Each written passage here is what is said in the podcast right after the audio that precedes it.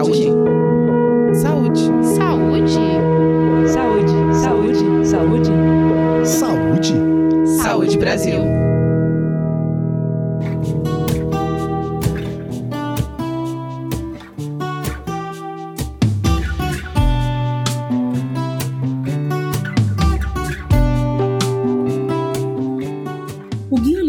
Para a População Brasileira, editado pelo Ministério da Saúde, traz uma nova classificação dos alimentos com base no nível de processamento: alimentos in natura, minimamente processados, ingredientes culinários, alimentos processados e os ultraprocessados.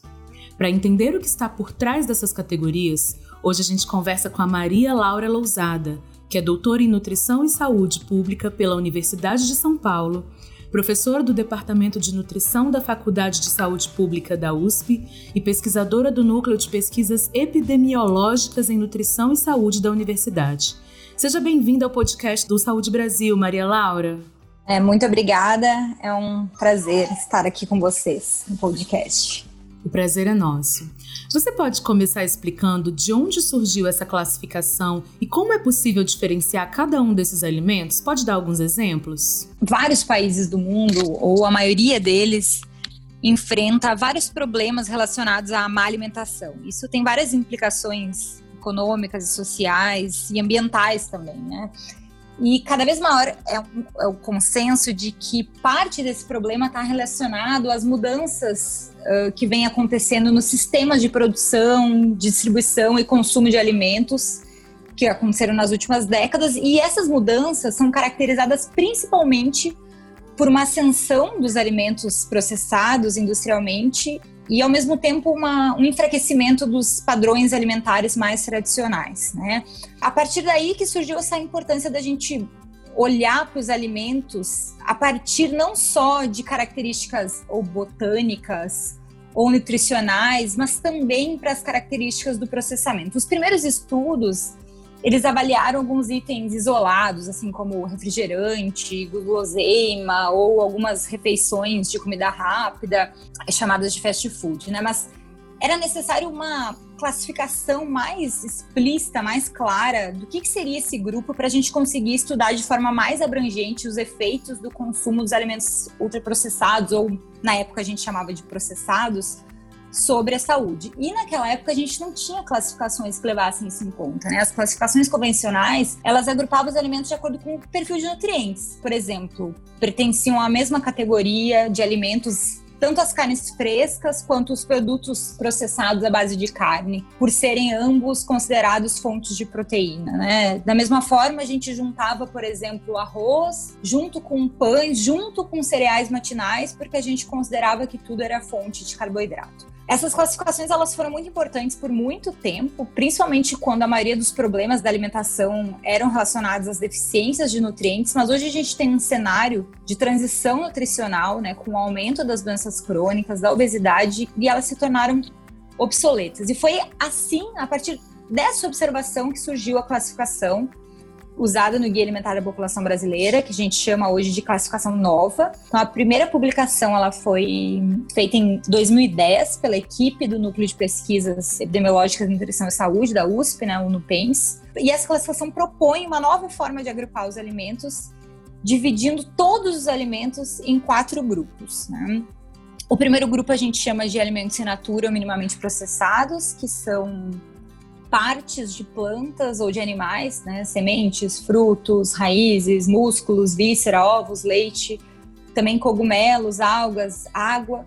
E são alimentos consumidos logo após a sua separação da natureza, né? A maioria desses alimentos é, não são consumidos dessa forma, mas nesse mesmo grupo tam também estão os alimentos minimamente processados, que são aqueles consumidos depois de serem submetidos a processos como remoção de partes não comestíveis, moagem, fermentação, enfim, vários processos que modificam os alimentos, mas que não adicionam novas substâncias aos alimentos. Uh, o segundo grupo da nova, ele é composto por ingredientes culinários processados e ele é feito de substâncias que foram extraídas diretamente da natureza, como é o caso do sal, ou extraídas de alimentos, de partes de alimentos, né, como é o caso, por exemplo, do açúcar, dos óleos e das gorduras. O terceiro grupo da classificação nova é composto pelos alimentos processados, que inclui produtos agora já fabricados pela indústria, que são caracterizados pela adição de um ingrediente culinário processado, como sal, açúcar ou óleo, a um alimento in natura minimamente processados. Então, os exemplos mais clássicos são, por exemplo, as compotas e conservas, que são a soma de uma fruta com uma calda de açúcar, ou de um legume com uma salmoura, ou de um, uma carne, né, um peixe com uma salmoura. Os queijos, que são feitos de leite e sal, e os pães frescos, que são feitos de farinha, sal e água.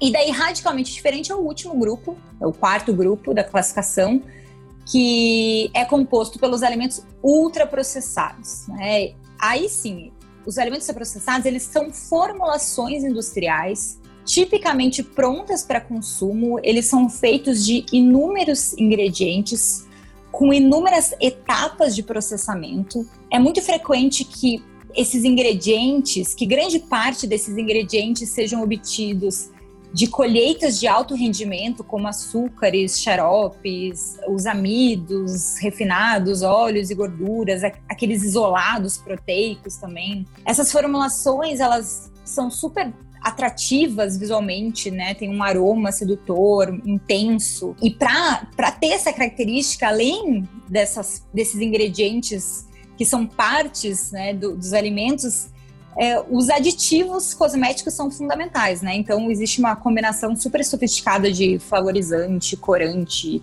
emulsificante, espessante e que eles modificam, realçam, né? E até imitam as características sensoriais dos alimentos naturais. E eles praticamente não têm a matriz alimentar dos alimentos in natura né, na sua composição, né? Eles são uma fragmentação de alimentos. E os exemplos também são inúmeros, né? Bolachas, salgadinhos, balas, chocolates, refrigerantes, sucos artificiais e cada dia tem um novo alimento que está processado. Né? Bom, daqui a pouco a gente vai falar mais sobre cada grupo destes alimentos, mas de cara, já pensando nessas classificações, o que, que não pode faltar na montagem de uma refeição para que ela seja considerada saudável e, claro, saborosa?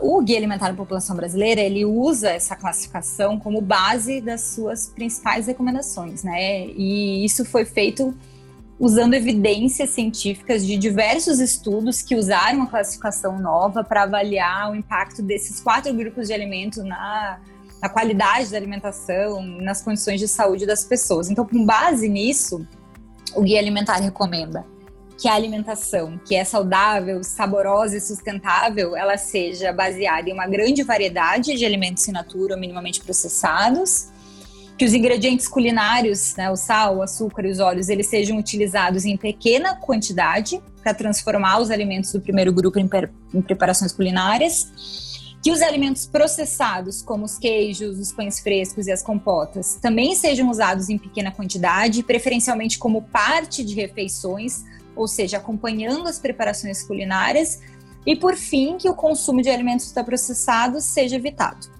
Com a necessidade de conservar os alimentos ao longo do tempo, muitas técnicas foram surgindo. E aí a indústria desenvolveu esses alimentos ultraprocessados, que são práticos, agradam muito os paladares, mas nutricionalmente, como você já colocou, são pobres.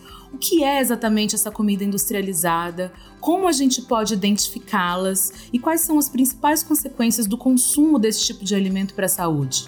É muito importante quando a gente fala de alimentos industrializados, acho que a primeira coisa que a gente tem que pontuar é que a gente não está falando ou demonizando o processamento de alimentos como um todo, né? Acho que muito pelo contrário, grande parte do processamento de alimentos é benéfico, é até mesmo essencial, né? E, e, talvez sem o processamento de alimentos a gente nem estaria aqui hoje, né? Nossa vida não seria como ela é. Então, uh, existe processamento de alimentos em todos os grupos da classificação nova, né? No grupo 1, no grupo 2, no grupo 3 e no grupo, no grupo 4. Nos três primeiros grupos, nos alimentos minimamente processados, nos ingredientes culinários e nos alimentos processados, esses, esses processamentos têm assim, três principais funções, né? Que é aumentar a duração do alimento, né? Postergar a, o descarte do alimento Isso também é muito importante porque reduz a perda, a gente coloca menos alimento fora. Né? A segunda função é otimizar ou encurtar o tempo de preparação dos alimentos. Então, hoje a gente tem o óleo, né, que ajuda muito a otimizar, por exemplo, o preparo de um feijão ou de uma carne. E por fim, a gente uh, modifica e diversifica as características sensoriais. Acho que o queijo é um grande exemplo disso, né? Um processamento que deu um novo sabor ao leite. Esses processamentos desses três primeiros grupos, eles transformam os alimentos não processados, aqueles que estão lá in natura, que saíram né, da natureza em alimentos minimamente processados, como arroz branco, como macarrão, ingredientes culinários como óleo, açúcar e em vários alimentos processados, queijo, pão, etc. Né? E esses alimentos eles são consumidos isolados, como uma fruta, ou combinados entre si na forma de preparações culinárias. E eles não fazem mal nenhum, né? Eles são a base de refeições super tradicionais que foram consumidas há séculos, com inúmeras variações culturais e regionais, né? Óbvio que uma alimentação baseada nesses três grupos pode ter problemas, né? Pode ter algum desbalanço, mas como um todo, né, em média, a combinação desses três grupos é muito saudável. A diferença é o ultraprocessamento de alimentos, né, que é um processamento completamente diferente dos, dos processamentos desses três grupos.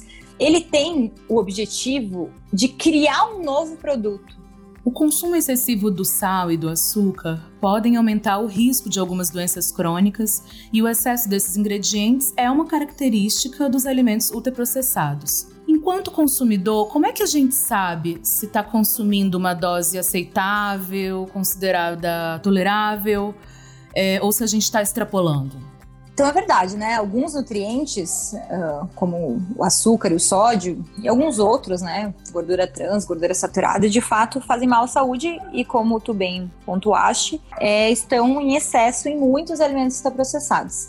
Mas é muito difícil, eu diria até que é impossível que a gente consiga ficar controlando os níveis de consumo desses nutrientes no nosso dia a dia, né? Primeiro que não é possível e obviamente nem mesmo desejável que a gente fique fazendo cálculos da quantidade ingerida de nutrientes, né? A gente teria que ter uma calculadora, uma tabela e ficar vivendo em torno disso. Então, obviamente que isso não é nem possível nem desejável. Mas segundo, que muito provavelmente, mesmo que a gente quisesse, isso também não seria possível, já que as informações dos rótulos dos alimentos são insuficientes, né? Por exemplo, a maioria dos rótulos sequer nos dá a informação da quantidade de açúcar. E os rótulos também têm uma interpretatividade muito baixa, né? Muito difícil entender o que, que, são aqueles números. Às vezes eles são muito pequenos, as pessoas têm dificuldade de enxergar. Então, quando a gente pensa em uh, controlar ou consumir uma quantidade adequada desses nutrientes, como açúcar e sal, eu acho que tem dois pontos, né? Duas coisas que a gente pode fazer. A primeira é seguir a regra de ouro do guia, que é prefira alimentos in natura ou minimamente processados e suas preparações culinárias a alimentos ultraprocessados. Por quê? Porque vários estudos já demonstraram que o conjunto dessas preparações, do ponto de vista desses nutrientes, ela é muito melhor, muito mais saudável. Então, eu comer as preparações culinárias feitas dos grupos 1, 2 e 3 da classificação nova é muito melhor. E com certeza eu vou estar muito mais perto de ter um consumo adequado de sódio, de açúcar, mesmo sem calcular. Então, esse acho que é o primeiro ponto. Né?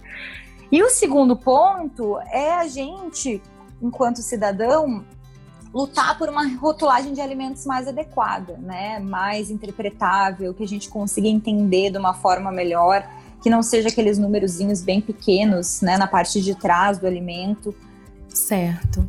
Maria Laura, você já citou a regra de ouro do Guia Alimentar para a População Brasileira, que por sinal está disponível no site do Ministério da Saúde, que é prefira sempre os alimentos in natura ou minimamente processados e as preparações culinárias a alimentos ultraprocessados. Que dicas a gente poderia dar para os nossos ouvintes para conseguir fazer valer essa regra em nome de uma alimentação mais saudável?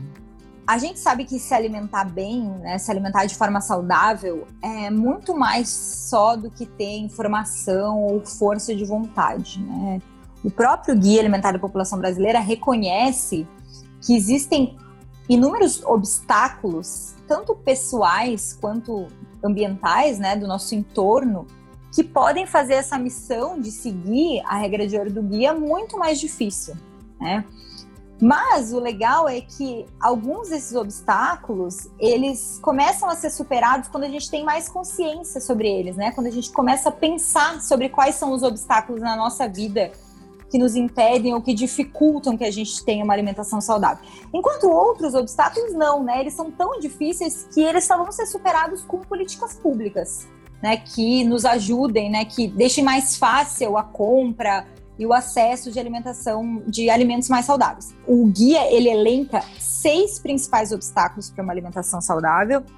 Esses obstáculos são a falta de informação e o excesso de publicidade de alimentos, uh, a falta de tempo e a falta de habilidades culinárias para preparar os alimentos e o custo e o baixo acesso a alimentos saudáveis. Então, algumas coisas que a gente pode fazer no nosso dia a dia é, primeiro, nos organizar, né? Da, olhar para o nosso tempo e começar a entender onde será que a gente pode encaixar o nosso planejamento de compras, o nosso planejamento do cardápio da semana, quando a gente vai cozinhar, quanto a gente vai cozinhar para estocar para a semana.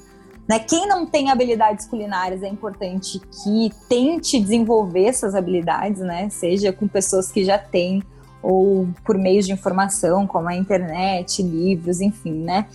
Em relação ao custo, também é importante que a gente tente mapear os lugares que ofereçam alimentos dos grupos 1, 2 e 3 uh, com menor custo. Isso também pode, pode ser muito útil também a gente olhar, por exemplo, para as frutas e verduras da estação, que geralmente tem o preço mais baixo, ou então comprar em lugares onde tenha menos distância entre o produtor e o consumidor, né? Por exemplo, a feira livre. Em relação à informação e publicidade, é a gente tentar primeiro difundir as mensagens do guia, né? Eu acho que quanto mais a gente conseguir colocar, né, divulgar para as pessoas que o Ministério da Saúde tem um guia oficial com as recomendações para a alimentação brasileira melhor Obrigada pela sua presença e por compartilhar seu conhecimento com a gente, doutora. Hoje a gente conversou com a Maria Laura Lousada, que é doutora em Nutrição e Saúde Pública pela Universidade de São Paulo, é professora do Departamento de Nutrição da Faculdade de Saúde Pública da USP e também é pesquisadora do Núcleo de Pesquisas Epidemiológicas em Nutrição e Saúde da Universidade.